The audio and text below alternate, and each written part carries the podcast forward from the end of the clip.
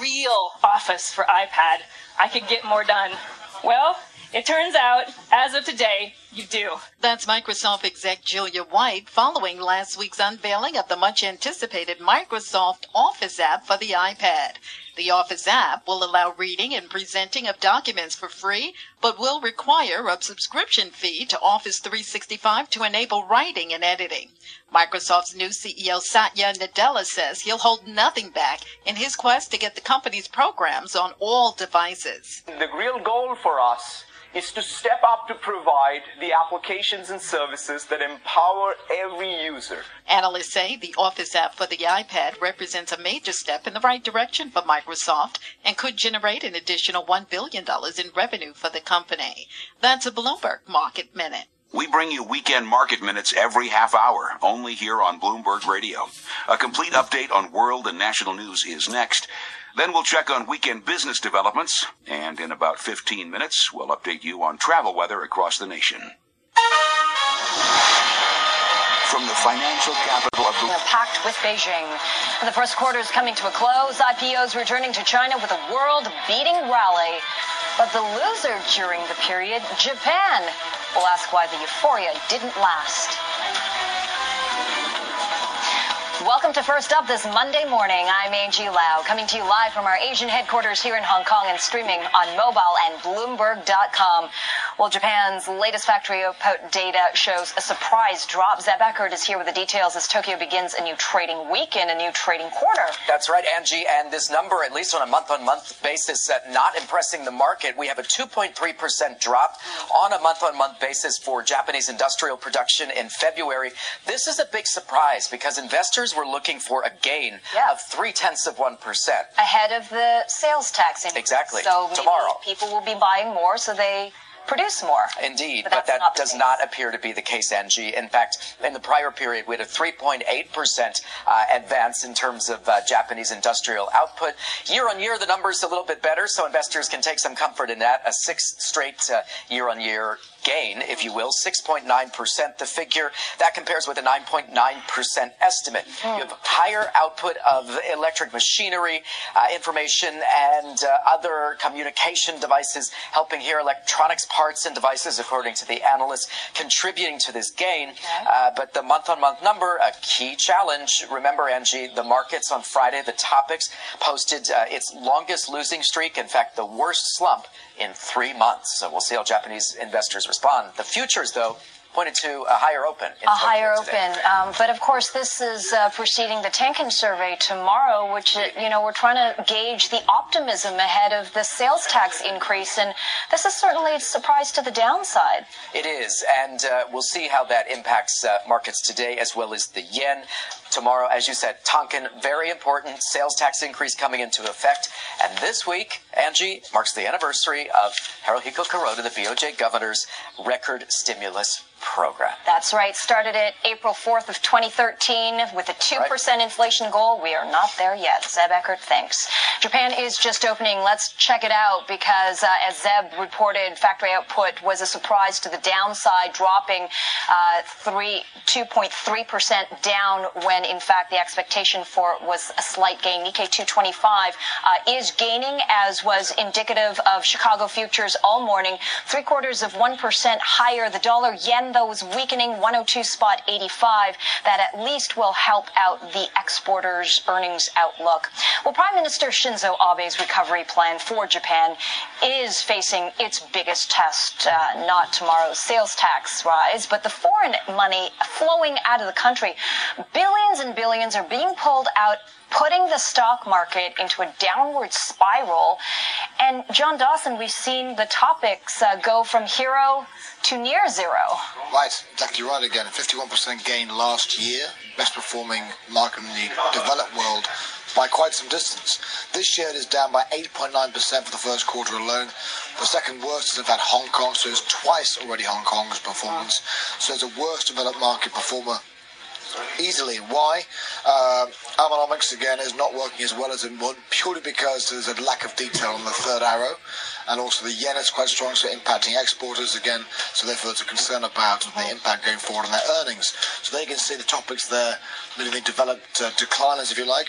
We've had foreign investors, Angie, selling 975 billion Japanese yen, mm. $5 billion, uh, in the space of one week in March, and that was the worst performance since the crash of 87. So they really are pulling the money way out of the markets again. Clearly, I mentioned before the tax increase as well is happening tomorrow, yeah. also going to impact retailers.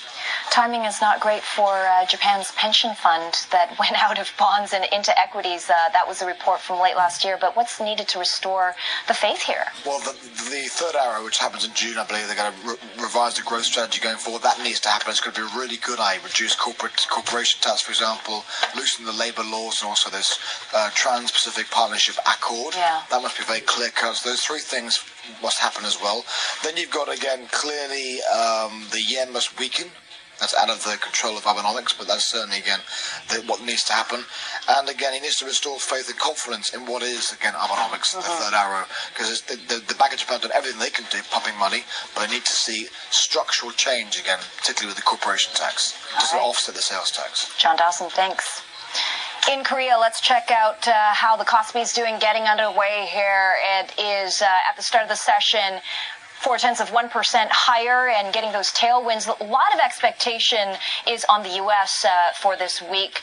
All eyes on the U.S. global activity data culminating in U.S. payrolls Friday. That, according to uh, economists uh, that we've spoken to here at Bloomberg, that's what they're going to be watching. That's what the markets are watching for as well. The Korean won is strengthening 106.7 spot 29 to the U.S. dollar. The Aussie uh, dollar is weakening off the back of that TD inflation figure, uh, uncomfortably edging close to that 3% mark. It is at 92 U.S. cents. The ASX 200 in terms of equities this morning, seven tenths of 1% higher. And some other stories making headlines for you. Taiwan's plan for closer economic relations with China has been denounced by hundreds of thousands of protesters. Estimates of the size of the crowd vary. Police said there were about 100,000 people, but organizers claim more than half a million took part. But the rally was called after President Ma Ying-jeou refused to shelve the deal that would open Taiwanese service industries to competition from China. And news of a large corruption scandal in China. A Reuters report says the center of the investigation is this man, former spy chief Zhou Yongkang. Hundreds of his relatives and allies are said to have been questioned or even taken into custody. The report, which cites unnamed sources, says more than $14 billion in assets have been seized. And better than expected earnings from China Construction Bank profited the nation's second largest lender, topped analyst estimates by 3% last quarter. Results round off earnings for China's big four banks, which are under pressure to raise funds to meet tougher capital requirements. Well, it has been a tough run for Chinese investors the past five years, that is. But you know what? IPOs this year in Shanghai and Shenzhen have been moneymakers. David Ingles is here to explain the retail investor liking the Chinese IPO. Which they haven't been able to touch for 15 months. There you go. so there is, uh, I guess, some sort of pent-up demand here. Of course, of course, we know that ban was, was lifted early this year. So we've seen a surge in volumes, and not only that, we've also seen a surge in returns. I think it's quite apt to look at it right now as we do end the first quarter. Now, 48 firms, so just about 50 firms, uh, hit the market for a cash call here uh, between Shanghai and Shenzhen. Now, they vastly just outperformed uh, their peers. I think we do have a graphic that shows that average return so far 54% for those that went IPO in China. Yep, here we go, and everywhere else. Average return for an IPO 54% back on your investment? So far, so far this year. So if you adjust for deal size, that sort of thing, that's about the number you get. And you compare that obviously to the rest of the world,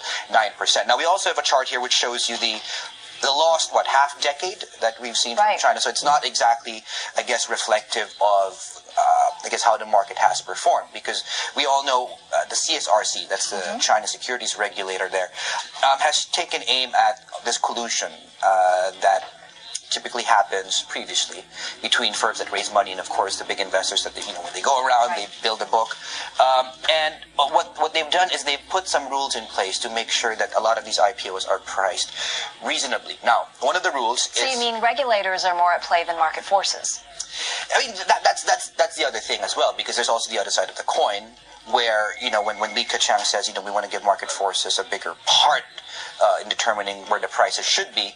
Uh, but you had the regulator at the same time. And that's not happening right now in the Well, I mean, you could also argue that you know when people collude, it's not really reflective of market forces themselves. Well, yeah, there is that in, about China. Right. So I think if we could get the pie chart back up, and just to show you really, so we had 48 firms um, listing in, in China. Only eight of them. Yep. Here we go. Eight of them priced uh, their well, price their IPO above industry average. Because if you choose to do so, then you have to come out with an early disclosure and disclose the risk. Something, of course, which is obviously a little bit of a red flag there. And obviously, the firms um, are, I guess, in some way, relatively the losers here because they could have raised more money. Right. Uh, given how the shares have actually popped. But at the same time, you do also want to protect the smaller investors Yeah. who don't necessarily uh, have the same, I guess, understanding. So in this IPO basket, it's not really fair to say that we are comparing apples to apples here because the Chinese regulators have meant that it's really apples to oranges, right? Or apples to grapes. Okay, apples to grapes Yeah. or whatever, whatever Chinese fruit you want to choose. But let's stay on the theme of these IPOs because we have a big one uh, debuting today in Hong Kong. Yeah, and ironically, it's a bank. You know, after what's been a week of last week, we saw a lot of the earnings of the Chinese big four banks, a little bit of slowing growth. Uh, Harbin Bank, it's based out of well. Harbin, Okay. uh, in, uh, in China's northeast, um, second biggest uh, in Hong Kong so far this year. Mid-sized lender here, nine hundred ninety-two million dollars was raised, uh, and interestingly, they priced the IPO at well near the bottom of the range. So the price we're looking at here, if you do want to compare what the, I guess the uh, what the current price would be doing later on, it's 290 Hong Kong dollars a share, 6138 HK is a ticker. All right. Thanks, David. Still to come, we're going to take a closer look at Japan after the latest industrial output. Our next guest from JP Morgan Asset Management says the country should brace for negative growth in the second quarter. That's coming up.